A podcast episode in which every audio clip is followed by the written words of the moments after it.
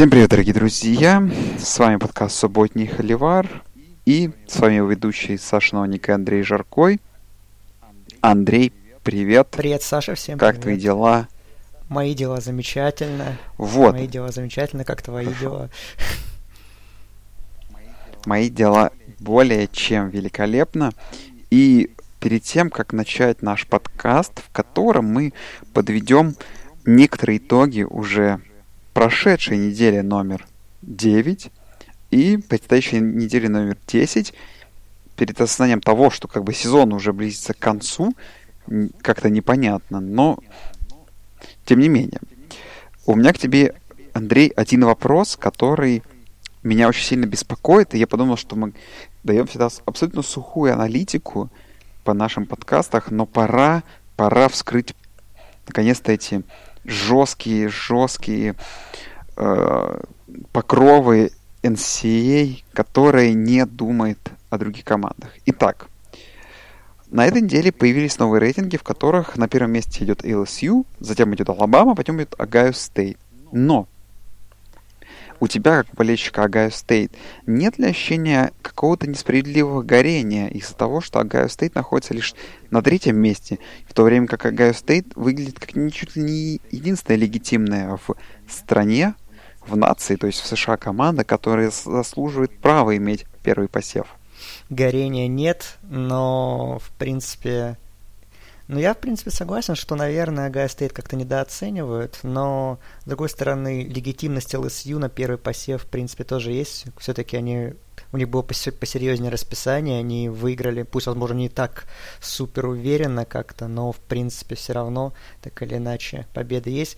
То, что Огайо Стейт ниже Алабамы, это, наверное, да, вот у меня это больше как-то расстраивает, но там разница небольшая в голосах, как бы там все равно комитет плей-офф все расставит. Э, Там могут быть, я вполне ожидаю, например, что э, будет другое, другая расстановка немножечко, когда ну, первые рейтинги будут. Я думаю, что LSU оставят первыми, а вот Огайо Стейт вполне возможно вторыми поставят, потому что у них было расписание покруче, чем у Алабамы, и, и Алабама, ну, как-то это ну, не то чтобы разочаровывает, ну, пока никого с, ни с кем сильным не играл особо, поэтому я думаю, что могут быть перестановки. Ладно, давай переходим к неделе девятой, которая прошла у нас на этой неделе, и у нас тут, как обычно, случился upset, где мы не ждали, и тут я с тобой, Андрей, начинаю подумывать. Ну, конечно, это пришла мне мысль уже, как обычно, хорошая мысль приходит опосля, да, после того, как произошло что-то, о чем мы могли подумать, и на этой неделе Канзас Стейт Wildcats обыграл Оклахому.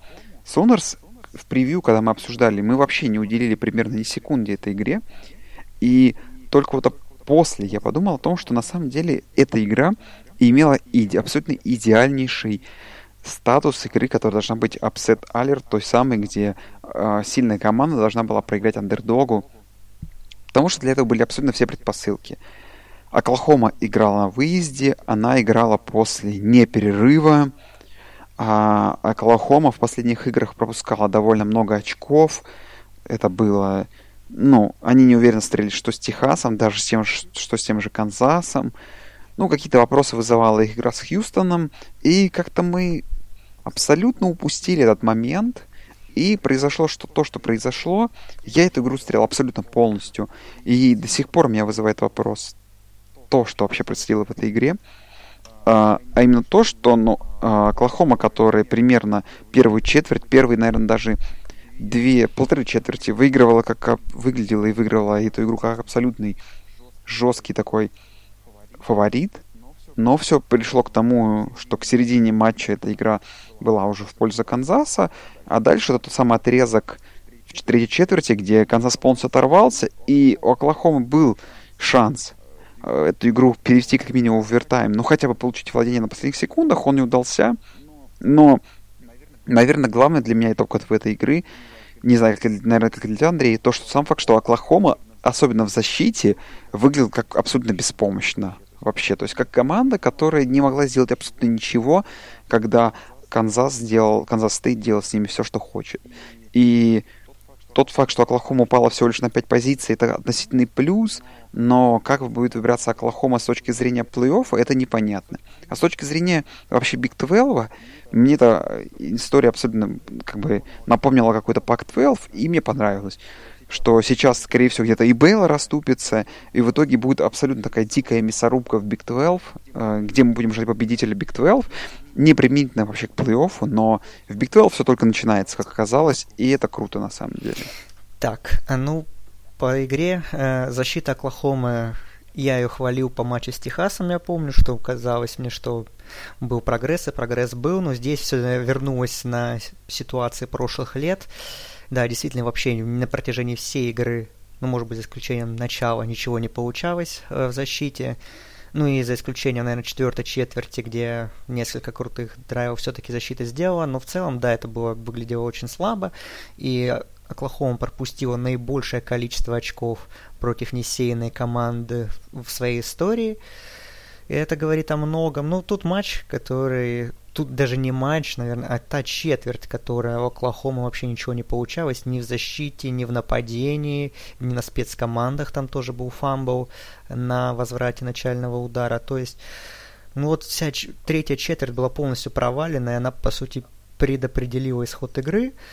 Э, Оклахома, конечно, могла закомбечить, но немножко одно, одного ярда на ансайд-кике не хватило, чтобы его так сказать, чтобы он был легитимным, и у Оклахомы был бы драйв, в котором она могла сравнять счет. Вот, э, ну вот, да, как традиционно мы говорим, у всех бывают такие игры, и вот Оклахома ее не выиграла. А в случае Оклахомы даже не игры, а вот четверть одна, которая была полностью провалена. По плей-офф, да, у них, конечно, я видел некоторые эти метрики плей-оффные сейчас на Оклахому. И, процентном дают 17%, по-моему, что Оклахома выйдет в плей-офф, то есть это как бы не очень много, но и не мало, потому что если так вспоминать э, прошлые выходы Оклахомы в плей-офф, то ну, понятно, везде каждый сезон ситуация своя, но если вспоминать, то Например, в 2015 году Оклахома вышла в плей-офф, когда свое единственное поражение потерпела от Техаса, который был 5-7 вообще по сезону, а в 2017 году от Iowa State, которая 7-5 закончила сезон, то есть это как бы не самые такие ну, качественные поражения, назовем их так, да, но их все равно хватало с результатом 12-1 для выхода в плей-офф, так что Оклахому мы так все равно не сбрасываем, я не поддерживаю то, что говорят, что все для Сунерс шансы э, ну, шансов у них нет, но, конечно, сейчас ситуация осложнилась, они действительно упали в рейтинге, и выбираться им будет тяжеловато. Ну, в принципе, есть игры впереди, есть тот же матч с Бейлором, есть матч с Айовой Стейт, опять же, ну и другие матчи, где еще можно улучшить свое резюме, ну и плюс надеяться, конечно, что в других конференциях тоже будут какие удачные для Оклахомы результаты. И, в принципе, для нее еще ничего не потеряно, но шансы, конечно, такие уже. Ну, не призрачные, но не идеальные для них. Да, следующая игра была у нас в первой волне, Висконсин Огайо Стейт, и в целом, наверное, эта игра, игра прошла по той парадигме, да, по тому сценарию, с которым мы предполагали с Андреем для этой игры, что Огайо Стейт и Висконсин поначалу очень близко шли, но проблема в том, что каких-то ресурсов в нападении Висконсину не хватило. И, честно говоря, не ошибка бы, если бы Огайо Стейт то и даже единственных 7 очков, которые Висконсин набрал бы, их и бы не было вообще. Но в целом, наверное, в этой игре меня даже поразило не то, что Висконсин долго держался, а то, как, конечно, выглядел э, Огайо Стейт в 3-4 четверти, просто деморализовав, уничтожив, да, в, в игре, которая, по сути, была единственной игрой в волне, которую все смотрели. То, как, наверное, должна играть топ-4 команда — в тот момент, когда она по национальному телевидению, в тот момент, когда она играет против очень сильного сеяного соперника. Просто тотальное уничтожение, деморализация. Конечно, тут два персонажа абсолютно выделяются с головой. Это Джей Кей Доббинс, ну и, конечно же, звезда новая, видимо, и будущий там топ-5 пиков на драфте Чейз Янг, о котором стали писать примерно каждое издание абсолютно после этой игры, которое только возможно и как-то связано с американским футболом но Огайо Стейт просто великолепный. И не знаю, я смотря эту игру понимал, сейчас просто мы перейдем к следующей игре, что Огайо Стейт вот после этой игры в сравнении с той игрой, которую мы будем дальше, это единственная команда, которая легитимно может претендовать на то, чтобы называться топ-1 командой в нации. И вот прямо сейчас, вот на этот момент. Да, все изменится, но прямо сейчас Огайо Стейт не может быть ничем иначе, кроме как топ-1 команды в нации. Хорошо, мне, мне очень приятна твоя похвала, и, в принципе, она заслуженная. Ну, кроме первой половины, где игра была такая, ну, скучная, и как бы погода влияла, опять же, на игру, что больше такой защитный был футбол, но потом, да, конечно, Огайо Стейт поймали ритм в нападении, и и все, и игра закончилась. Ну и в защите как бы ритм продолжали держать, отличие от того же Висконсина. Ну, в принципе, я делаю когда, ну, когда смотрю матчи, обычно делаю какие-то пометки для себя, чтобы потом их в подкасте использовать. Ну, в принципе, третья, четвертая четверть у меня просто подряд идут. Когда идет нападение, Огайо Стейт у меня Джей Кей Доббинс, гений, и когда выходит защита, Чейз Янг, гений, да, действительно, гениальное выступление обоих втор... двух вторых номеров Огайо Стейт. Доббинс и на выносе просто, ну, выиграл, так сказать, дуэль заочную Джонатана Тейлора. И на приеме классно сыграл. Ну, Джастина Филдса тоже отмечаем, безусловно, хотя были у него сложности в первой половине. Но Чейз Янг это, конечно, просто очередной феерический перформанс. Он не то, он и в прошлом сезоне как бы хорошо заменил Ника Боссу достаточно, и как бы потеря была не особо видна будущего топ-проспекта. И сейчас Янг как бы утверждается в том, что он лучше на своей позиции как минимум, скорее всего, лучший игрок защиты в стране сейчас, и, возможно, вообще самый лучший игрок в нации, потому что человек идет на 20 секов за сезон, это как бы вообще какой-то заоблачный показатель, и, ну, я не знаю, я даже сложно вспомнить такой вот доминирующий перформанс в сезоне со стороны игрока защиты. Как бы можно вспомнить там тоже, например, Джои Боссу какого-нибудь или Джедею Клауне или Майлза Гэррета, но наверное, только Клауни может быть сопоставим с этим, либо Монте Тео, когда в Нотр-Даме играл, это последний игрок защиты, который номинировался был среди номинантов на Хайсман, занял второе место, проиграв Джонни Манзелю. Ну, действительно, сейчас прям все говорят о том, что Янга нужно что Янг не должен быть, ну, как минимум, среди номинантов. И, в принципе, если действительно у него статистика будет продолжать расти, и он будет и в следующих больших матчах себя покажет так же круто, то, в принципе, я, и не только я, но и никто не удивится, что он поедет в Нью-Йорк, потому что квотербеки, которые так шли ну, казалось бы, незыблемо они начали немножко проседать некоторые, э, поэтому у Янга действительно шансы появляются хотя бы из того, что у него такая большая поддержка общественности, в принципе, появляется надежда не на победу, конечно, но хотя бы то, чтобы, опять же, да, быть на, среди номинантов. Ну, а по игре, в принципе, что все говорит само за себя, Висконсин, ну, где-то не хватило ресурсов в нападении, защита тоже подустала. Ну, вес, ну, Агая Стейт, вторая половина идеальная, в первой, конечно, были вопросы, но все закончилось даже мало кто ожидал. Я думаю, даже самые оптимистичные болельщики Агая Стейт не ожидали, что будет настолько уверенная победа. Да. А, а вот следующая игра команды, которая, выиграв свою игру, со второго места попал на первый посев. Это команда LSU Tigers против Оберна. LSU это дерби двух команд с никнеймами Tigers. LSU Оберн. Игра была хорошая, приятная. Я, честно, смотрел, мне очень нравилось. Но как человек, который смотрел эту игру полностью и примерно предполагая вообще, о чем я буду говорить в подкасте, какая мысль была у меня сквозь всю игру. Андрей, наверное, потом посмотрел эту игру в повторе, наверное, расскажет. Была у него такая же мысль. Но LSU абсолютно лучше смотрелись всю игру.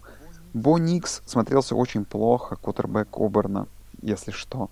Джо Барроу смотрелся на очень хорошем уровне себя.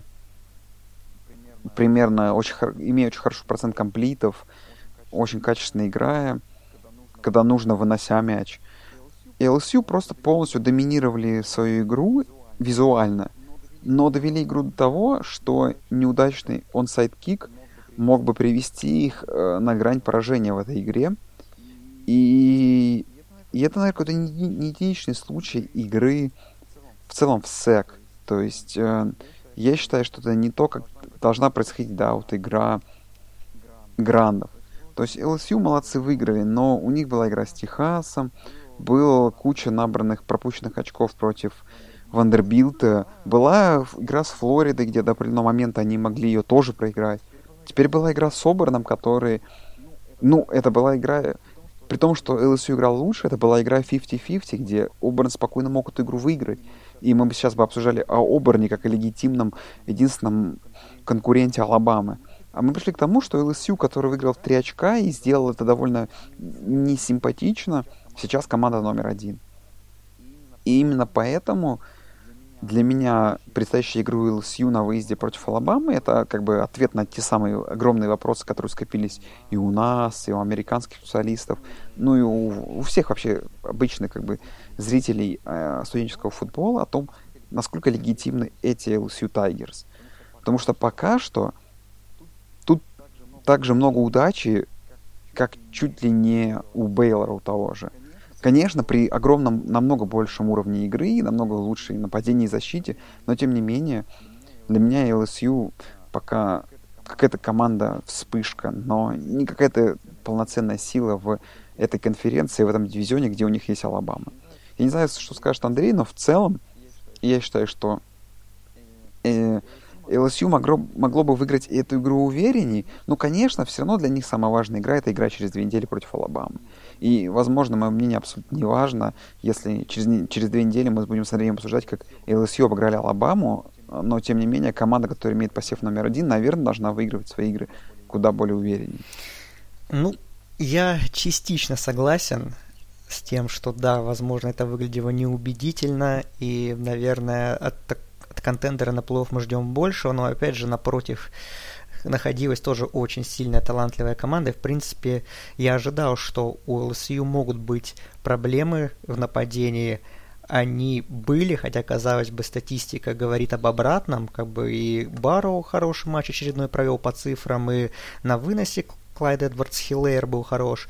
Но защита Оберна в нужные моменты, особенно в первой половине, свой талант показывала, свой уровень демонстрировала и заметно осложняла жизнь. Но нападение Оберна, конечно, особо не поддержало этот порыв защиты, можно сказать. Диджей Уильямс только на выносе был хорошего, можно отмечать, да, но несколько бигплеев крутых дал, особенно тот на 70 ярдов был классный вынос. Ну, Боникс, да, конечно, потерялся, будем откровенно, играл слабенько и, конечно, не подтащил в нужные моменты. LSU я не особо разочарован, потому что как бы мои ожидания были оправданы, что я думал, что фора в районе 11 очков, которая была обрана, вполне возможно перекроет и своей защитой даст доставит проблемы. Так, в принципе, и вышло. Э, но все равно как-то, ну, у меня ну, я смотрел, зная результат игру уже, но если, опять же, отключиться от этого и не, и, так сказать, представить, что я результат не знал, то у меня все равно не покидало ощущение, что OSU обладает более прочным запасом и своего добьется все равно. И так и вышло, потому что ну, они сделали отрыв в 10 очков. Понятно, что потом немножко концовка получилась нервной, но все равно как бы, меня... Я ни на секунду не сомневался, что OSU эту игру выиграет. Поэтому тут как бы я... У меня особых поводов для беспокойства нет. Но через две недели мы, конечно, посмотрим, много узнаем на выезде против Алабамы. И если для меня даже, даже LSU эту игру проиграет э, через две недели, но проиграет, например, в тачдаун или в более близкой игре, то для меня LSU все равно будет контендером на плей-офф большим, чем э, та же Оклахома или какой-нибудь Орегон условный. Поэтому все зависит от них, опять же. Победят красавцы, не проиграют крупно, тоже будет все здорово для них, в принципе. Они будут, мне кажется, сохранять свою судьбу в своих руках, поэтому, да, все внимание через две недели, а тут, ну, такая, ну, когда-то же должны быть такие серьезные проблемы, ну, вот они случились, и они из них вышли, в отличие от многих других топовых команд, так что все нормально у LSU, пусть недельку или две побудут на первом э, номере, а дальше уже посмотрим, что там с ними будет. Ну и последний, наверное, из топ-игр, о которых может, хочется обсудить э, очень подробно, это, конечно же, игра Мичигана против Нотр-Дама. Ну, не знаю, как Андрея, но меня она абсолютно удивила своим результатом. Мичиган просто катком прошелся дом по Нотр-Даму. И, наверное, Мичиган выдал лучшую игру в сезоне в тот самый момент, когда это было более, ну, ну наиболее необходимо на самом деле. То есть в тот момент, когда у Пахарова были какие-то сомнения по команде, по нападению было сомнение. Они, к ним приезжает очень сильный соперник, участник прошлогоднего плей-офф, они просто выносят его с поля с счетом 45-15, 45-14, извиняюсь. Все смотрелось хорошо, даже Макафри, младший брат Кристиана, кинул свой дежурный, очень редкий тачдаун. Все смотрелись хорошо, защита стрелялась великолепно, нападение стрелялось великолепно. Но я предлагаю на этом не какое-то внимание не останавливать. Для меня, наверное, самый главный вопрос, как и для Андрея, который сейчас подрисую Андрею. Андрей, вот что скажешь в контексте этой победы Мичигана, которую он пока показал какое-то э, eligibility, да, какое-то основание для того, чтобы считаться топ-командой все-таки по-прежнему в студенческом футболе. Все равно же для них важнее, что произойдет дальше по ходу этого сезона, потому что у них еще есть как минимум игра с Огайо Стейт, которая, возможно, весь этот очень плохой сезон, который мы считаем чуть ли не вывернут наизнанку, сделает хорошим. Но в целом какие-то перспективы Мичигана в этом сезоне, они еще остаются? Или это просто какая-то была яркая вспышка, такая, знаешь, э, ну, и, единовременная? Ну, скорее всего, перспектив конференции уже нет, потому что два поражения и у Агая Стейт и Висконсина, ой, у Висконсина, у Penn State поражений нет. Ну, кто-то в очном матче потерпит. Но это будет скорее такая победа для морального удовлетворения и Харба, и, и действительно такое хорошее окончание сезона. Мне кажется, что уже они себя вычеркнули из борьбы за финал конференции. Но, в принципе, как бы сезон для них продолжается. У них еще игра с Мичиган Стейт, тоже райвори важная, поэтому если они эту игру выиграют и выиграют The Game, то действительно сезон может занести себе, опять же, ну, в актив, и команда попадет в престижный боул с таким результатом, поэтому еще есть за что бороться. По этой игре, в принципе, можно сказать, что Мичиган наконец-то выбрал правильный план на игру в нападении, потому что была ужасающая погода, они в основном ориентировались на вынос и правильно сделали, потому что Шарбонне и Хаскинс они просто разносили защиту Нотр-Дама по выносу. Паттерсон бросил всего 12 передач, из них 6 точными, но, точные, но при этом 2 тачдауна пасовых у него. Вот, э, так что все, все сделано правильно, в то время как Нотр-Дам, ну, какой-то странный game plan был, и Иан Бук был намного больше играл в пасы, это выглядело совсем ужасно. Защита тоже, особенно против выноса, конечно, выглядела плохо. Ну а у меня уже ответ на вопрос по теме, которую начали разгонять американские, опять же, медиа. Не насчет уже Мичигана, а насчет Нотр-Дама. Э, то есть у нас перед матчем, грубо говоря, есть два стула. Один такой э, обычный, а другой с подогревом, вот, для тренеров. И как бы этот матч можно было рассматривать как для Харба и для Брайана Келли матч за ход сит. То есть Харба его этот тест прошел, и он может вроде посидеть на обычном стуле. А Брайан Келли как бы проиграл очередную большую игру, и многие начали опять же разгонять, что не пора ли Нотр-Даму тренера поменять, потому что ну, программа именитая, ну, результатов особо крутых нет. Да, мы помним прошлогодний плей-офф, мы помним еще национальный финал несколько лет назад, который был тоже вдрызг проигран Алабаме. Ну, наверное, это все-таки не то, чего ждет, ждут от такой программы. Мы помним, что у них был сезон и с пораж... Ну, losing season, так называемый, да, 4-8, когда они туалет, первый в истории туалетный кубок выиграли под нашей эгидой, так сказать. Вот, и... То есть как-то неоднозначная репутация у Брайана Келли, и ты согласен ли с тем, что даже если Нотр-Дам, ну, по расписанию они, в принципе, могут выиграть все оставшиеся матчи легко, 10-2 закончить сезон, но ты согласен с тем, что Брайан Келли как-то не то, что не дотягивает по уровню, но немножко команда с ним как-то не идет вперед, и, возможно, Нотр-Даму стоит что-то сделать какие-то революционные меры в пользу того, чтобы ну как-то что-то поменять в программе, может в лучшую сторону, может сначала в худшую, а потом делать шаг, рывок. Не кажется тебе, что Нотр-Дам топчется как-то на месте? Ну, вообще, во всей этой истории нравится, мне больше всего нравится то, что основной кандидатурой называют Урбана Майера О, в да, Нотр-Дам. Да, я читал Есть какие-то горячие головы, это очень интересная история.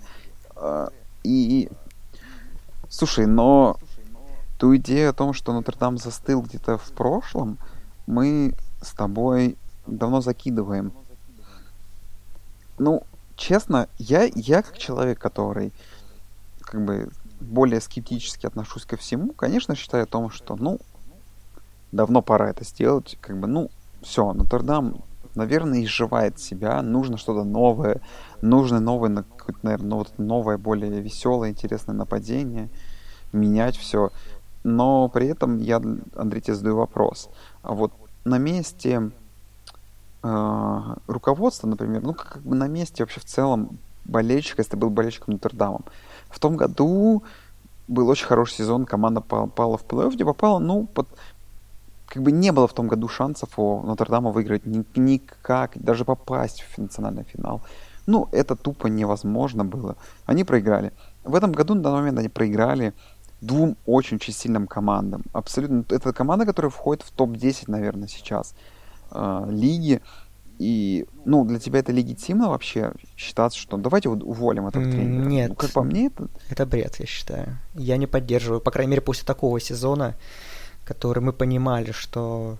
Мы даже сами так говорили в превью, что, скорее всего, и Джорджи, и Мичигану они проиграют, потому что на данный момент, как бы Джорджи и Мичиган, команды более сильные, хотя как бы перед игрой с Мичиганом получалось наоборот, что Нотр-Дам был топ-10 команды, Мичиган после таких чувствительных поражений был. Но как бы все, как, как мы и предсказывали, получается. Это не провал, ну, да, это я... не провал.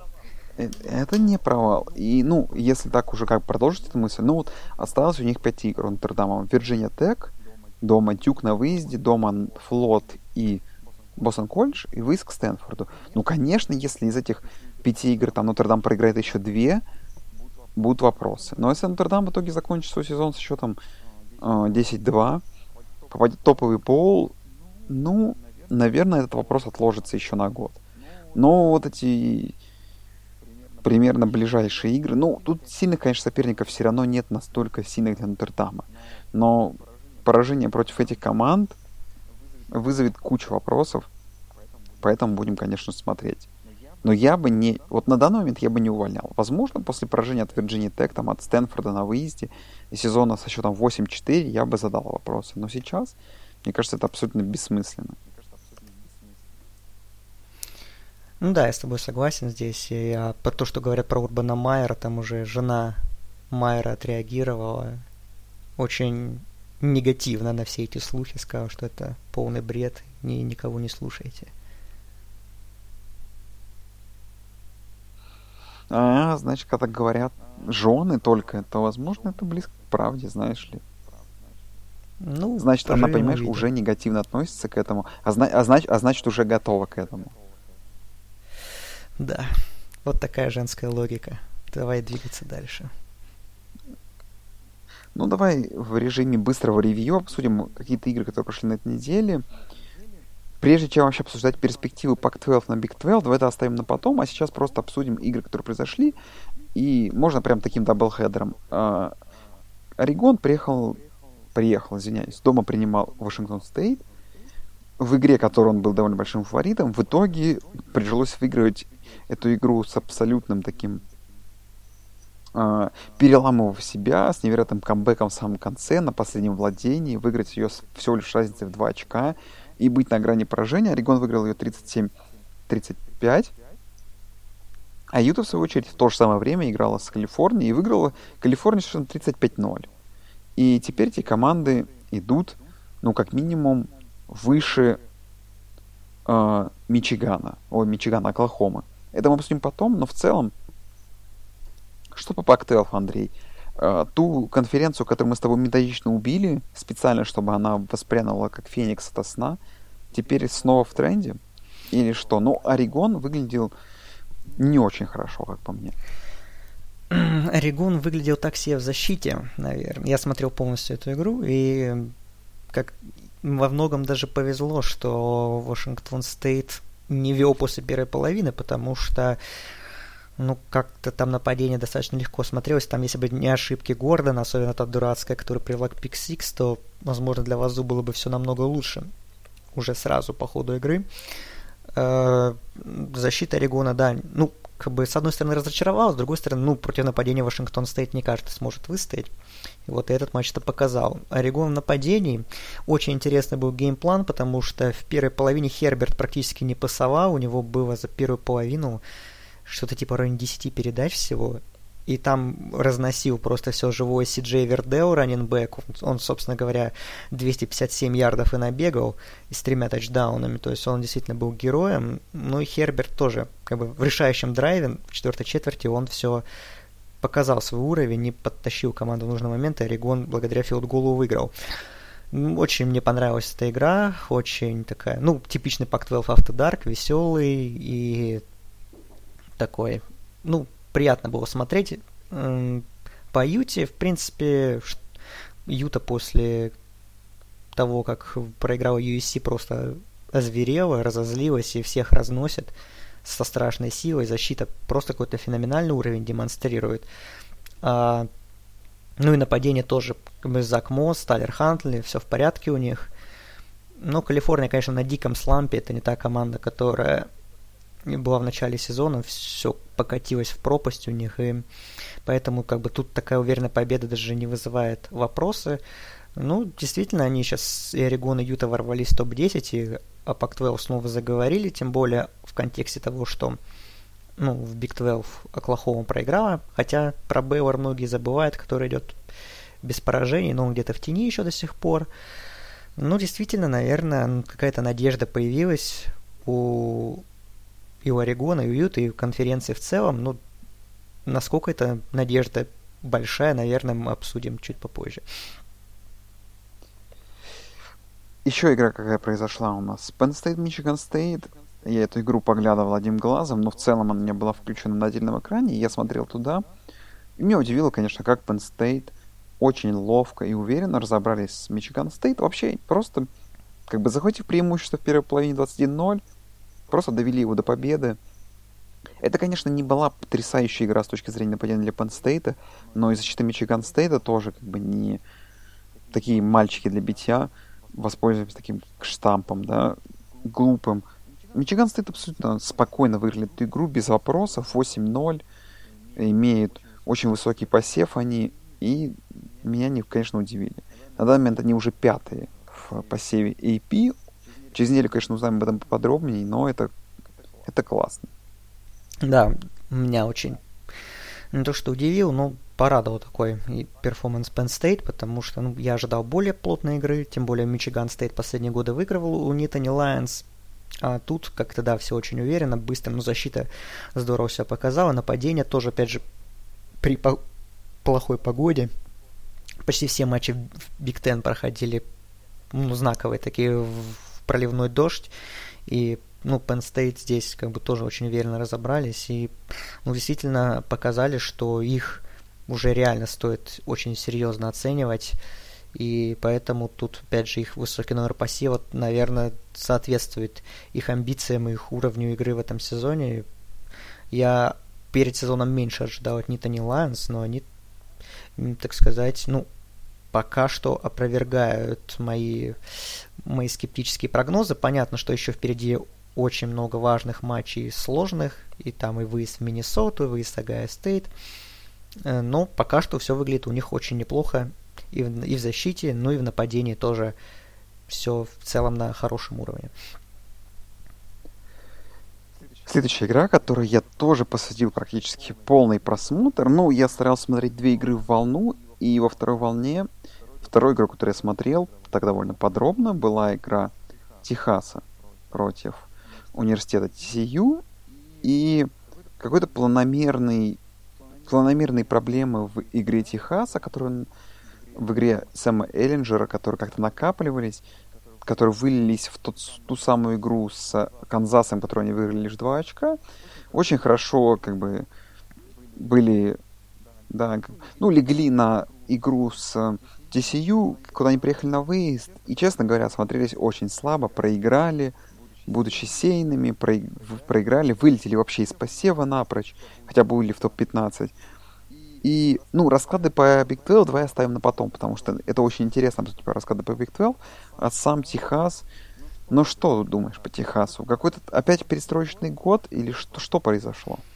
Ну, перестроечный год нет, потому что, ну, мы ждали другого, и, ну, защита, конечно, подвела большое количество травм, и это снова подтвердилось, снова защита сыграла не лучшим образом. Но если в прошлых матчах, опять же, ну, за исключением Оклахомы, э, э, проблемы защиты вытягивал на все нападения, то и здесь Эллингер провел, наверное, свой худший матч в сезоне, а возможно даже за два сезона, потому что и точность передач очень плохая, и четыре перехвата. Так что полные, полная катастрофа. И действительно, да, вылет из посева такой стремительный с 15 места. И ну, действительно, с Техас пока выходит такой командой разочарования, но в принципе, ну, в контексте, понятно, каких-то крутых боулов, даже у них, у них все потеряно, но бороться за победу в конференции, хотя, конечно, уже два поражения, ну, в принципе, за финал еще можно побороться, поэтому и Техасу не стоит, ну, просто бросать этот сезон и доигрывать как попало – то что шансы еще остаются, но, конечно, выглядит Техас уже не как вторая команда в Big 12, будем честны. Так, остаемся в Big 12 на секундочку. Тут Iowa State, которая была тоже посеянной командой, принимал дома Оклахома State.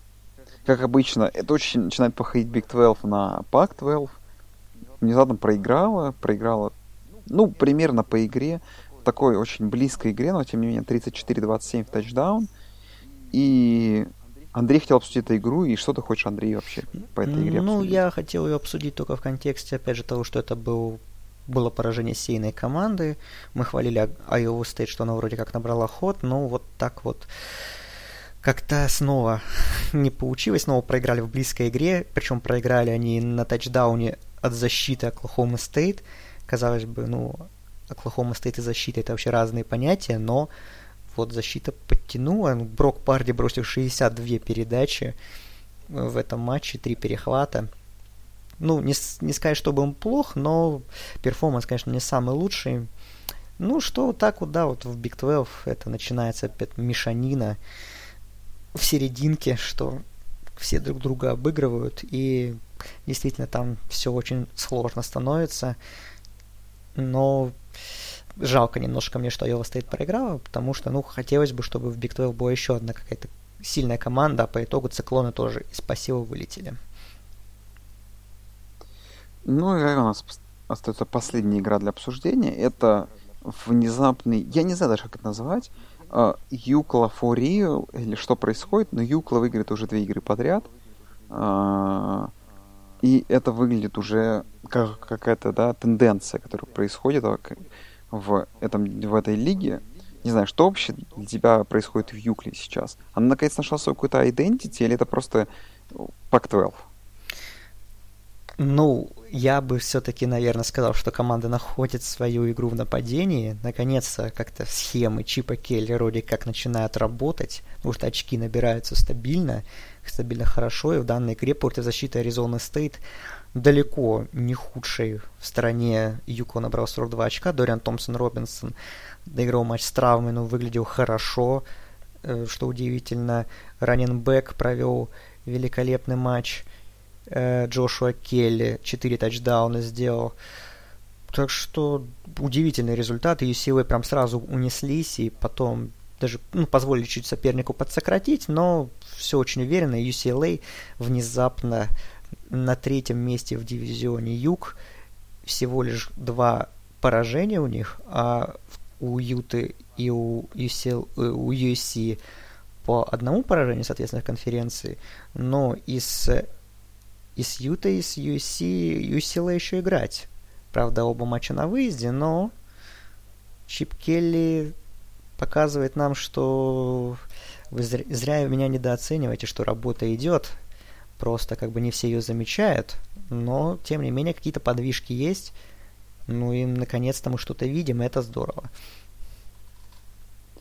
Да, ну и также работа идет в университете Канзаса, который мы, наверное, такой последней командой обсудим из вот этой тусовки команд Power 5, потому что Канзас дом принимал Техас Тек, проигрывал по ходу матча 17-0, 27-14, а в итоге на последних секундах э, победным филголом выиграл игру против Техас Тека, и отмечаем тот факт, что Канзас э, честно говоря, по этому сезону мог бы вполне себе идти сейчас и в районе там 5-3, 4-4.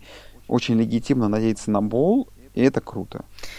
Это приятно, это хорошо. Самое крутое, конечно, это концовка этого матча, потому что то, как Техас Тек эту игру просрал, я извиняюсь, это очень ужасно было, потому что я такого не видел.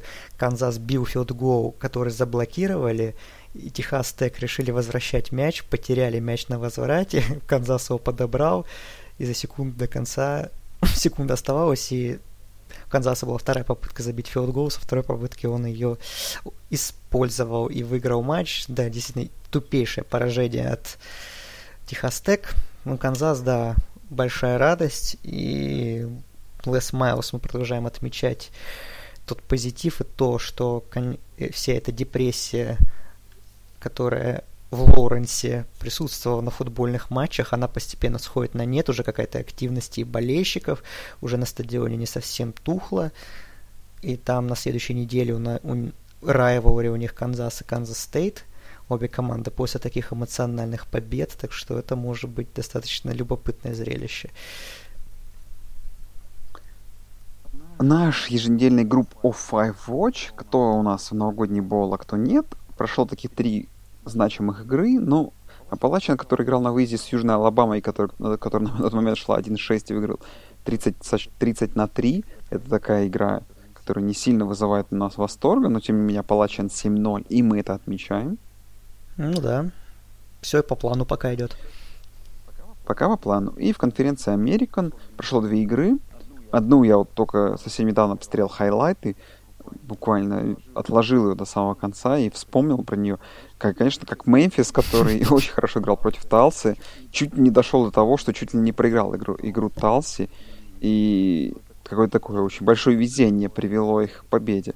Ну, потому что там безальтернативно выглядел в один момент Мемфис против команды, которая игра, имел две победы и пять поражений, но тем не менее до очень нервной концовки довели эту игру, и пришлось надеяться на смазанный филгол там с 30 плюс ярдов, очень близкий, и Талса помогла им. Ну, Талс это команда такая очень, да, она идет плохо, но ты помнишь, что она играла три овертайма с СМЮ и чуть не выиграла у Мемфиса. То есть такая опасная команда, гроза авторитетов. И Мемфис, да, чуть не попался, ну, просто отскочил, будем честны, и не испортил вывеску Мемфис СМЮ на следующей неделе. Ну, и игра Южно-Методиста Хьюстона, то, о чем мы говорили, что эти игры в четверг, они опасны, и честно, ну, все равно игры контендеров нужно выносить как-то за пределы этих четверговых игр, потому что Южный Методист, который абсолютно уверенно выигрывал к середине второй четверти у Хьюстона, тоже довел игру до того, что все решалось в драйве Хьюстона, который удачным Хейл Мэри или филголом мог бы эту игру сравнять или выиграть. При том, что, наверное, Южный Методист сейчас, ну, намного сильнее этого Хьюстона. Но в связи с тем, что игра была в четверг и на выезде после короткого перерыва, что-то могло из... произойти не так, как должно было бы быть. Ну, тут СМЮ, конечно, в защите себя не очень хорошо показали, но они, в принципе, по сезону в защите играют не так себе. Много бигплеев пропущено было, и поэтому по статистике Хьюстон намного превзошел, но по игре, конечно, ну, СМЮ уверенно вел, но потом вот такие проблемы себе создал. Ну, опять же, хорошо, что так все закончилось для них, и как бы они никуда не упали и остаются, ну, топовой пока что командой среди группы Five именно по части посева. Да, мы с Андреем давай быстро пройдемся по каким-то превью предстоящей недели, быстро по каким-то темам для офф-топа, для такого трэш-тока, который мы видели для себя. Благо, произошло довольно интересное событие на неделе, как поражение Оклахомы, которое отбросило Оклахому на позицию номер 10, и перед ней теперь находится, вроде бы казалось бы это невозможно, и мы уже давно списали с Андреем Пак-12, но Орегон и Юта выше Оклахомы, Орегон 7 Соответственно, Юта 9 Например, Орегон выше такой команды, как Джорджия сейчас. Вот. И именно с точки зрения, давай сначала именно Оклахомы. Оклахома проиграл, и она топ-10 теперь. Все ли это для Оклахомы с точки зрения перспектив на плей-офф, учитывая, что у них остались игры с Iowa State, выезд к Бейлору, домашняя игра с TCU и выезд к Оклахоме Стейт и возможный, возможный финал конференции. Ну, как мы уже сказали, что 17%, я, в принципе, с ними согласен, что шансы есть, они как бы не маленькие, но и не очень большие. То есть нужна помощь, чтобы продвигаться и расчищать себе дорогу. Но с 12-1 можно рассчитывать, но, опять же, я не то что-либо не верю, но как бы я думаю, что если Алабама ЛСЮ матч закончится так, как и должен закончиться, то есть близкой игрой, достаточной в любую сторону, ну, грубо говоря, до 10 очков, то скорее комитет выберет команду, вторую команду из СЭК, чем Оклахому в плей-офф. Ну и давай такой тема для трештока абсолютно веселая, наверное, невероятная, но если это произойдет, это, наверное, заставит нас еще больше поверить в студенческий футбол, полюбить его. Бейлор, который будет без поражений, попадает в плей-офф? Да, конечно, безусловно. Потому что, ну, опять, если тем более, если они два раза обыграют Оклахому, то, пф, конечно же, да. А я себе, знаешь, еще... Да, что хотел сказать, да. Не, давай ты, ты, ты. Я тебе мысль эту запомнил. А, я просто хотел, я просто думал, как бы я, моя сейчас четверка как бы видится так, что будет две команды из SEC. Это Алабама и LSU. Ну и плюс Клемсон, понятное дело, который, ну, у нас объективно идет на 13-0. И победитель Big Ten, ну, скорее всего, это победитель матча Ohio State Penn State, пока что выглядит как Агайо Стейт но у меня закралась мысль, что я бы даже при очень, конечно, это наркоманский расклад, безусловно, но, наверное, даже три команды из СЭК выглядят более предпочтительно, чем чем э, Big 12 или Pac-12, например. Потому что есть, ну, предположим, это, конечно, супер расклад, но, предположим, если, условно, Алабама ну, выигрывает у ЛСЮ в близкой игре, там, на позднем филдголе, а в свою очередь в финале конференции проигрывает или Флориде, или Джорджии, то у нас три команды с одним поражением. И если, например, в Big Ten, грубо говоря, Висконсин в финале конференции берет реванш у Ohio State. Я понял твою мысль. А, давай так, пока... Я, я хотел это в самом конец оставить. Э, для Big 12 шансы еще ну, есть. Ну, понятно, там Бейлор и... как бы. Там он без поражений. Это Бейл. То есть для тебя Бейлор сейчас больше шансов, ну, чем конечно, Оклахома, если да. у них ноль поражений, разумеется. Это не говорит о том, что Все, Бейлор сильнее, и я поставлю на них против Оклахомы. Но как бы у них шансов больше, конечно. Хорошо, по Pac-12. Орегон седьмой, и я сейчас тебе даю расклады. Смотри, Ohio State, Penn State обязательно закончит с поражением одной из команд. Uh-huh. Да? Флорида и Джорджия, которые находятся... Ну, Флорида перед Орегоном. Например, Флорида проигрывает Джорджии, да? Орегон уже в топ-4. Что выкинет Орегон из топ-4 в таком случае? Матч ЛСЮ Алабама. ЛСЮ Алабама, и в том числе поражение Алабамы в финале, например, той, там уже в той же Флориде, да? Можно ну, без смотри, поражения ну, в финале. Хорошо, я понял. Может, даже без поражения в финале. Ну ладно, давай тогда уже такие интересные мысли. Смотри, LSU Алабама игра, которая в случае очень близкой игры для этих команд, возможно, даже одна из команд, которая проиграет в этой очной игре, даже не вылетит из топ-4. Да, так и будет, я думаю, да. Скорее всего, так и будет, да. Ohio State проходит unbeaten ными, проходит. Клемсон проходит unbeaten ными, но они что же проходят, правильно? Конечно. Как бы вариантов-то особо нет.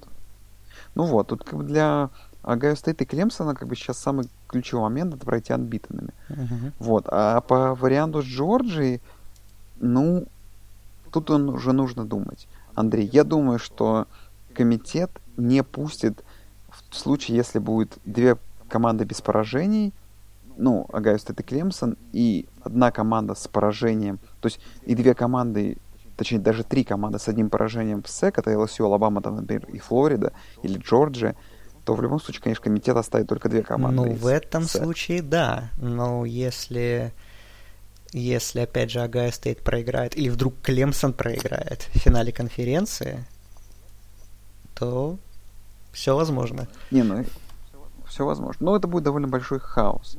Ну, а давай из таких невероятных вариантов. Там Penn State, Флорида, Орегон, Юта, даже сейчас Оклахома. Ты во что-то в это веришь Ну, вообще? Penn State, если все матчи выиграет, то да, конечно. Они пройдут в плей-офф, безусловно. Вот тут и вариантов нет.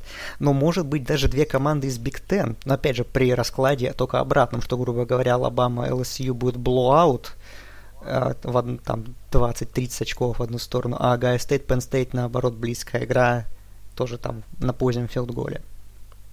То может быть и такой расклад. Ну и давай последняя тема для трештока, которую можно обсудить. Э, Это мы обсудили Хайсмана совсем, наверное, уже сколько было это? Несколько недель назад. Ну, месяц назад. уже близится, ну, месяц, назад, уже месяц еще прошел, близится к концу, так сказать, сезон. И смотри, что происходит. У нас сейчас на первом месте фаворит Барроу, потом Джален Хёртс, потом Туа, но Туа в связи с травмой. И все зависит от игры с LSU, опять же, у них.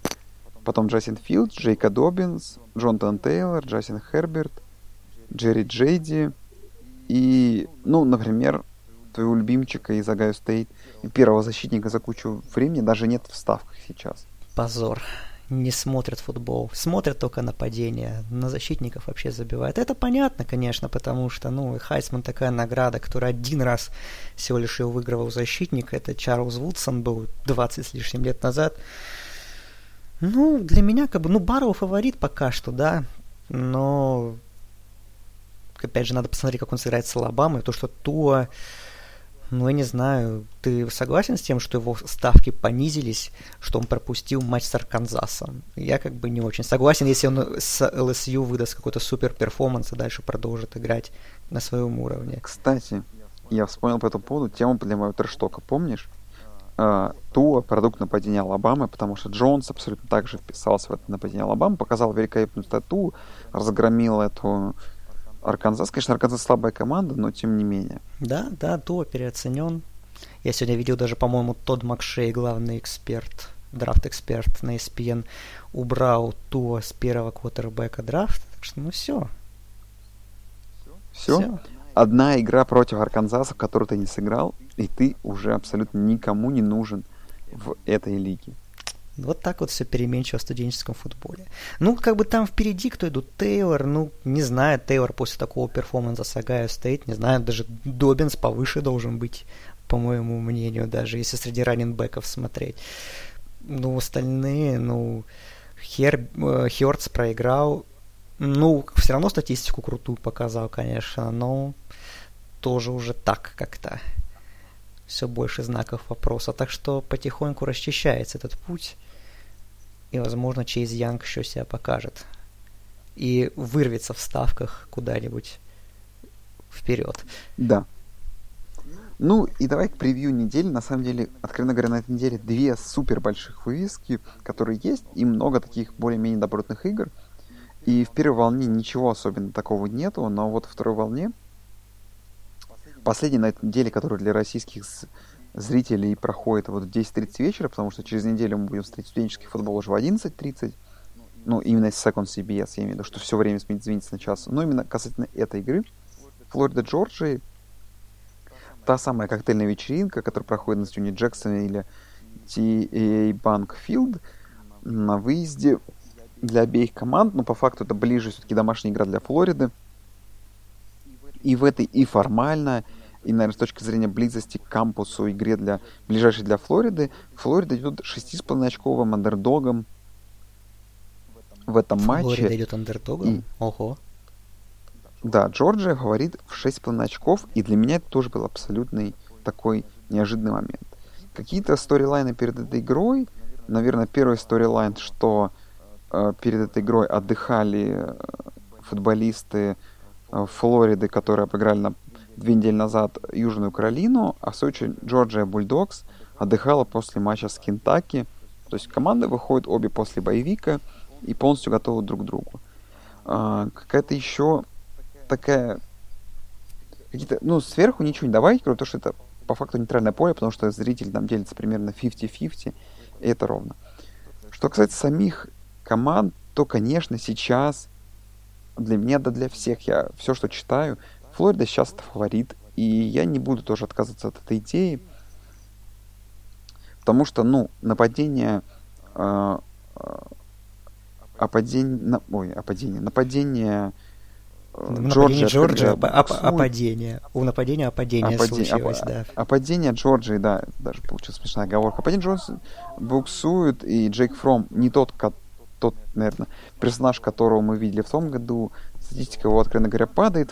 Флорида, который чуть ли не обыграл ЛСЮ совсем недавно, это прямо перед нами на глаза, у нас прямо перед глазами, это выглядит куда более солидно. Не знаю, для меня Флорида куда, куда больше фаворит, но наверное, это та самая игра, в которой Джорджия должна сделать для меня стейтмент, что она не может не только своей защитой великолепной вытащить эту игру, но и наконец-то придумать что-то в нападении. И, наверное, знаешь, что я от нее жду? Я жду от нее что-то того, что придумал Харба для Мичигана. То есть тот момент, когда примерно в такой же равной игре двух команд я списал абсолютно Мичиган, сейчас я списываю также Джорджию, просто потому что она выглядит плохо. Мне бы хотелось увидеть какую-то, знаешь, тренерскую, тренерскую новинку и тренерскую какой-то великолепный тренерский гений, который покажет мне, что Джорджия и Джейк Фром это сейчас команда, которая попрет и чуть ли не обыграет Алабаму и ЛСЮ в финале конференции и будет, наверное, первой сеянной. Это было бы круто, но я очень скептичен к этому. Ну, что-то инновационное ты вряд ли увидишь, потому что Кирби Смарт зарекомендовал себя как тренер достаточно такой консервативный, и вряд ли что-то будет какое-то обновление, но надо, чтобы было какое-то улучшение. Э, по последним неделям, если судить, то, конечно, Флорида выглядит лучше, Джорджия выглядит плохо в нападении, да. Э, по сильным сторонам, в принципе, ну, мы привыкли то, что выносное нападение, и у других, у обеих команд тащит. То есть у Флориды есть Пирайен, у Джорджии есть Свифт, который тащит на себя команду, но вот я думаю, в пассовом нападении в его качестве будет заключаться эта игра, ее результат, э, потому что если Флорида будет играть так же хорошо на пасе, как играл с LSU, э, то ну, у Джорджии тогда могут быть большие проблемы, тем более если в том случае, если действительно нападение Джорджии не оклемается, за этот боевик ничего не придумает и именно на пасе будет выглядеть так же плохо, как и с Южной Каролиной, и с Кентаки. Поэтому, да, тут для Фрома игра такая очень важная. Опять же, и для его каких-то драфт, харак... драфт стока, потому что, ну, играть против элитной защиты ему и нужно себя показывать, нужно, опять же, ну, реабилитироваться за прошлые неудачные матчи и как бы ввести команду за собой, потому что, ну, если Джорджия проиграет, то сезон провален, можно считать, потому что ожидания были совсем другие. Ну, Ждем, конечно, опять же, боевой игры, как бы в райворе у них так всегда и бывает. Вот как-то вроде Флорида и лучше, да, но все равно как-то против Джорджии поставить против Джорджии как-то, ну, не знаю. Флорида меня не настолько, видимо, убедила, хотя тот же матч с LSU мне очень понравился, несмотря на поражение. Так что, ну, в общем, посмотрим, что там будет у них. Я жду, опять же, от, от форума прогресса от, и от Флориды тоже жду чего-нибудь интересного. Ну, короче, без прогноза, просто будем смотреть. Это главная игра недели, как бы ее нельзя пропускать, конечно. Да, ну и, наверное, самая приятная часть вообще э, всего этого, то, что самая главная игра недели, которую мы должны обсуждать, это игра Мемфиса, Южного Методиста. Да. И, и скажи, наверное, в начале сезона нам, что тут мы будем это обсуждать серьезно на этой неделе, на десятой неделе, эту игру как самую лучшую игру недели. Наверное, тут посмеялся, но футбол тем и приколен, что он нам показывает такие смешные повороты сюжета. А, что вообще на кону в этой игре? Южные методисты имеют результат в конференции 4-0, общий результат 8-0, а Мемфис имеет результат 3-1 и 7-1. То есть очевидно, что в случае Мэм... победы Мемфиса, Мемфис спокойно обходит Южный Методист, выходит на первое место в своем дивизионе и претендует на игру в финале конференции, скорее всего, против Цинциннати, либо против Центральной Флориды. Что на кону для Южного Методиста? Это команда, которая по-прежнему unbeaten. Команда, которая, честно говоря, имеет эту игру как последнюю такую серьезную проверку. Mm. Потому что дальше у них ну, флот, Ист флот еще впереди. ну да, но флот... Флот с одним ну, поражением. Флот, в этом флот году с одним то... поражением от Мемфиса до сих пор. Ну да, вообще. Флот и Тулейн, но Тулейн хорошая команда. Какие-то для меня предстоящие повороты и какие-то вот, ну, базис, на котором я могу основать сомнения, они такие, что я смотрел последние две игры Мемфиса вообще. Это игра против Тулейна, где они абсолютно полностью задоминировали игру, выглядели просто невероятно. Игра на прошлой неделе Сталса, хайлайты, который я посмотрел буквально там час назад, где они выглядели абсолютно беспомощно в защите. Южный Методист для меня, в свою очередь, это команда, которая хоть и прошло, на прошлой неделе испытала проблемы с Хьюстоном, но теперь имела полторы недели отдыха, и она в куда более лучшем, наверное, состоянии, чем Мемфис, наверное, имеет более талантливого квотербека, имеет больше дней отдыха, большую мотивацию. И для меня Южный Медведь чуть больше фаворит, но в целом я просто подавал бы это превью, как, друзья, наконец-то вы сможете спокойно посмотреть футбол команд не группу 5 по национальному телевидению, в прайм-тайм, и насладиться какой-то такой вот обычным футболом студенческим, который не привязан к каким-то раскладам по плей-оффу или еще почему-то, а где команды просто борется за какую-то мечту, где, наверное, я чуть-чуть больше буду давать, давать шансов и болеть за Южный Методист. Да, промо прекраснейшее. И, ну, понятное дело, что в прайм-тайм на ABC попадать в субботу таким программам это редкое зрелище, поэтому надо пользоваться, и поэтому мы ждем все супер матча, супер результативного матча. А команды на самом деле достаточно похожи. Э, потому что если брать даже статистику, э, например, в нападении, что у этих команд, у обеих, очень они одни из лучших э, в стране по бигплеям. У СМЮ они идут четвертыми по удачным розыгрышам на 30 и более ярдов, а Мемфис пятым идет по этому показателю. Вот. При этом на розыгрышах на более 40 ярдов Мемфис вообще лучший в стране но при этом, несмотря на то, что у них атаки и хорошо эти бигплеи разыгрывают, защиты, наоборот, эти бигплеи очень часто и очень много пропускают. То есть, в свою очередь, по пропущенным розыгрышам на 30 и более ярдов SMU 115, Мемфис 94. То есть, как бы это уже говорит нам о том, что сильные стороны ложатся на слабые, и поэтому нас по всей видимости, ожидает очень результативная игра, если все будет так, как мы и ожидаем. Но, с другой стороны, у SMU очень неплохой фронт, то есть они могут и Брейди Уайту оказать большие проблемы, потому что по потерям форсированным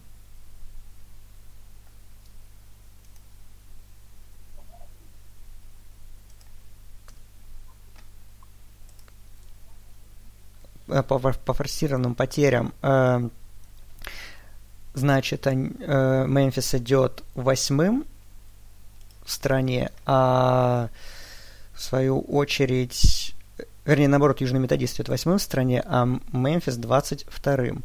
Вот. Плюс, конечно, огромное количество плеймейкеров с обеих сторон есть. Тот же, в первую очередь, конечно, мы отмечаем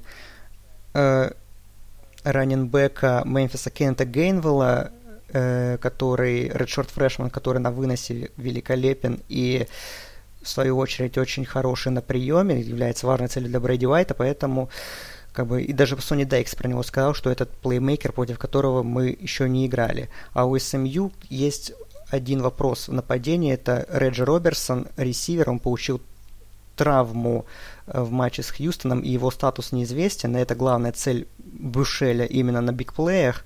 Поэтому, возможно, СМЮ потеряет очень важного человека в нападении.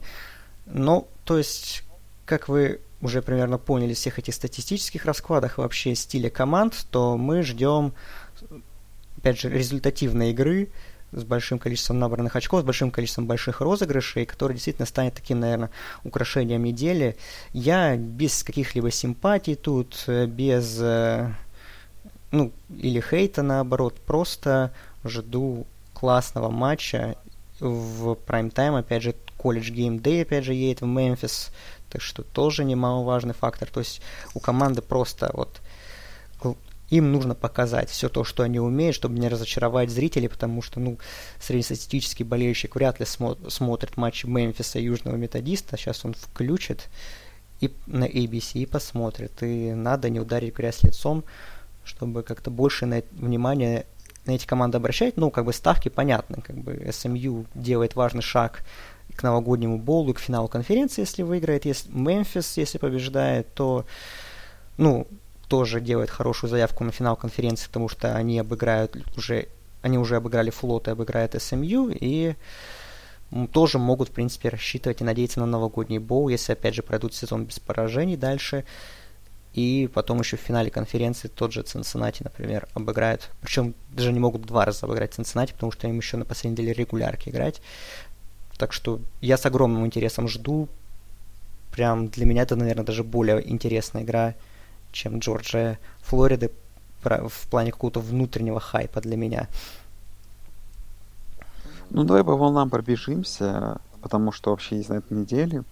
В ночь четверга на пятницу у нас две матчи двух сейных команд, двух анбитных команд. Бейлор принимает Западную Вирджинию, и Appalachian Стейт в то же самое время принимает Джорджию Саузерн. Это будет 3 часа ночи по Москве с четверга на пятницу.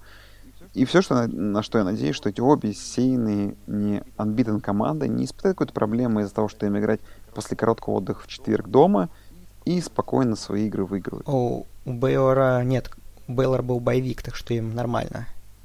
И... А, тьфу, да. извиняюсь, да, у Бейлора был боевик, он на этой неделе не играл, а Палачин играл да. с, Юж, с Южной Алабамой. Да, да, ну я с Бейлор... Но, тем не менее, все равно никаких проблем, чтобы не Да, было. да, да, это да, но я Бейлор Вест-Вирджиния жду с интересом, потому что, ну, Бейор посмотреть хочется, и тем более, что, ну, так, неделька такая себе, честно говоря. То вывески есть интересные, но прям топ вывесок мало.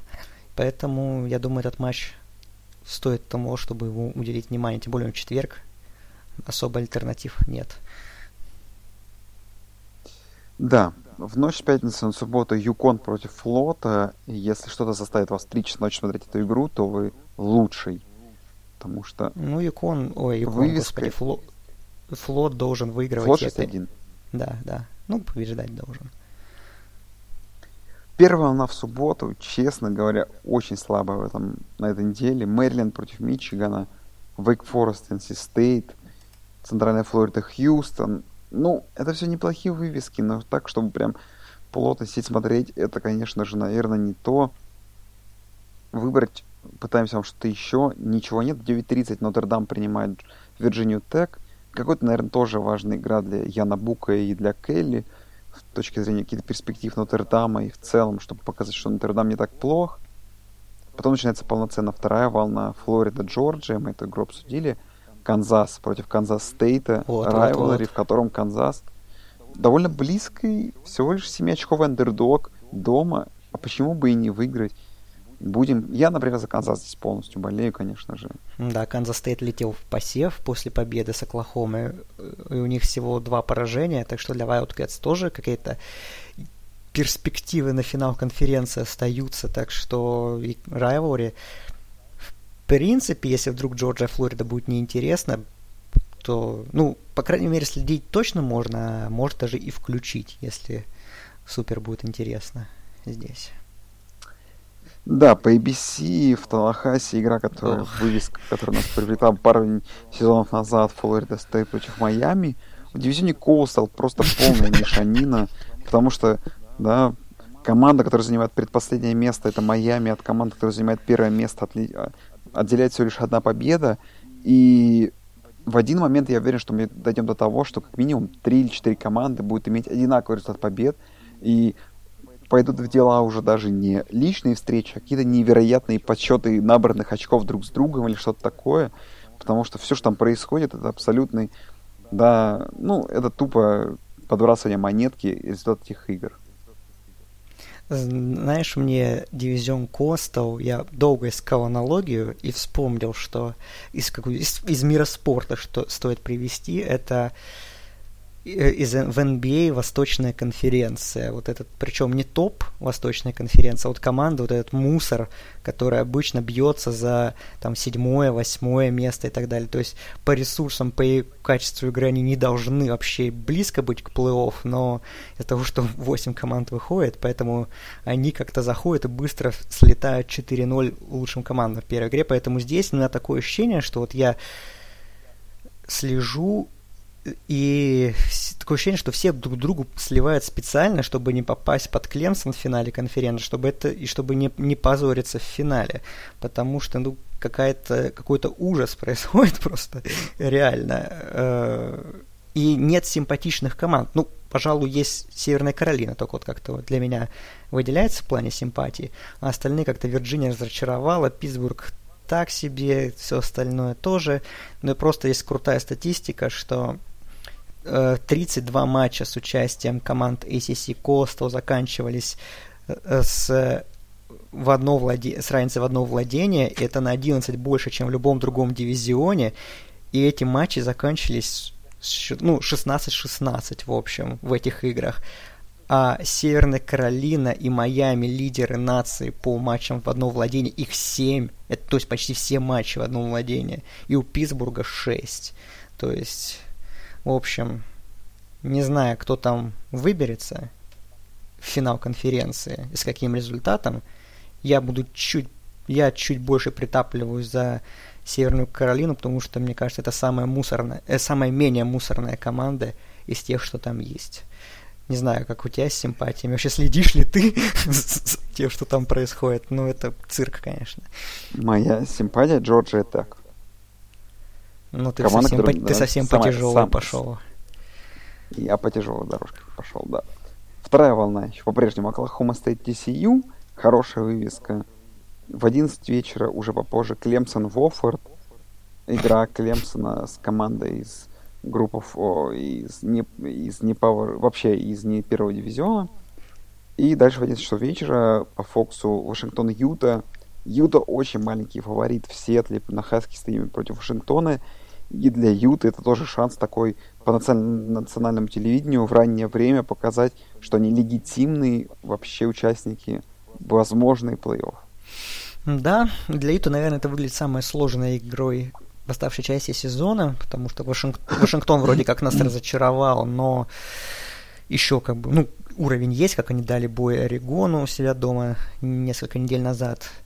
То есть по таланту они сопоставимы, в принципе, с Ютой, даже, наверное, превосходят. Но как команда, конечно, Юта выглядит лучше. И поэтому, ну, я по симпатиям желаю победы Юты, но, опять же, возможно, на, на этом выезде будут сложности для Ют, тем более они показали, что, в принципе, на выезде для них игры, игры складываются посложнее, чем дома. Тот же матч UC можно вспоминать гостевой, который они проиграли, так что проблемы могут быть. Но я надеюсь, что Юта справится на этом выезде. Ну да, дальше начные игры, тут такие как Оберн All Miss. Оберн попытается сделать своеобразный баунсбэк пос после игры против LSU, Цинциннати на выезде к Ист Каролайны, Теннесси, который, кстати, на прошлой неделе внезапно умудрились обыграть Южную Каролину. Не, не, не, не перестают нас удивлять эти парни, принимают дома UAB, но это так просто я Теннесси какую-то ремарку сделал. Мемфис с Южными Дисней обсудили. э, в 2.30 ночи Северная Каролина, Ох, Вирджиния. вот 3 он матч, ночи... вот он матч Вирджиния, Вот Северная он матч, Каролина, да. ACC Coastal. Да. Потрясающе. ACC Coastal. И в 3 часа ночи по Фоксу еще одна игра в прайм-тайм для Пак-12. Орегон теперь после Юда попадается в матче против USC. Он тоже небольшой фаворит на выезде. Доказать, что они тоже какие-то легитимные участники плей-офф. Это тоже так своеобразно и интересно. Ну да, USC, в принципе, у них был сложный матч с Колорадо на прошлой неделе, который они вытащили и выиграли. Такая, думаю, ну, они еще борются, как бы, и они еще лидируют в своем дивизионе, как бы для, для них игра тоже очень важная, поэтому ну, честно, мне кажется, что у Орегона могут быть здесь проблемы, и USC обладает талантом и в нападении, да и в защите, чтобы усложнить жизнь Дакс. И вот честно, вот у нас последние недели, получается, последние три недели обязательно команда топ-10 проигрывать не сеянной. И если так задуматься на эту неделю, у нас как бы маленькая выборка, потому что вообще практически вся топ-10 отдыхает на этой неделе. Джорджия и Флорида играют между собой. У нас остается Клемсон против Уофорда, Вашингтон против Юты и Орегон против USC. И если, ну, искать, опять же, такой upset команды топ-10 против несеянной, то для меня, наверное, все-таки Орегон выглядит предпочтительнее, чем Юта. Как-то подсознательно, не знаю почему.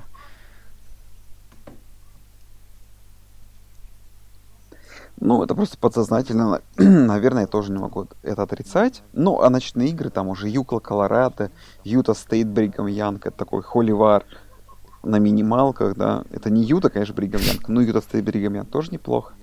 Сан-Хосе Стейт, Бойзи Стейт, Невада, Нью-Мексико и Гавайи, Фресно Стейт. Это, конечно, Андрей наконец-то поспит. Вот я резюмирую Да. сам. Просто мне не придется вставать в 5 утра по московскому времени, чтобы посмотреть какой-то Pac-12 After Dark, потому что на этой неделе Pac-12 After Dark нет. Нет, но придется смотреть Орегон USC. И, а, и Мемфис Южный Методист, разумеется. Это самое главное. А после этого ты наконец сможешь лечь спать. Да, пожалуй, так и будет. Ну и все. Наверное, будем заканчивать мы этот подкаст. Друзья, не забывайте поддерживать нас. Блин, я каждый раз пытаюсь это вспомнить перед подкастом, но забываю. Если вы все-таки дослушали до конца подкаста, то можете попробовать поддержать нас на Патреоне, подписаться на наш канал в Телеграме ру, нижнее подчеркивание NCA, и по ссылкам где-нибудь найти, вот в описании к этому подкасту на NFL Rus, наш чат, вступать, общаться, обсуждать какие-то новости. Так что будет интересно. А тему, наверное, про то, что атлетам вроде бы как NCAA разрешит получать деньги, я хочу более подробнее обсудить чуть, чуть ближе потом, когда будет более свободное время, обсудить это более подробно, и как раз мы будем владеть больше информацией. А пока, наверное, Андрей, давай прощаться. Да, будем прощаться. Ждите десятую неделю, вывесок мало крутых. Да и вообще матчей как-то мало, но, как всегда, мы что-нибудь найдем. Интересно, что-то случится внезапно, и опять наш подкаст растянется на длинное время. Поэтому смотрите. И все, всем пока. Всем пока.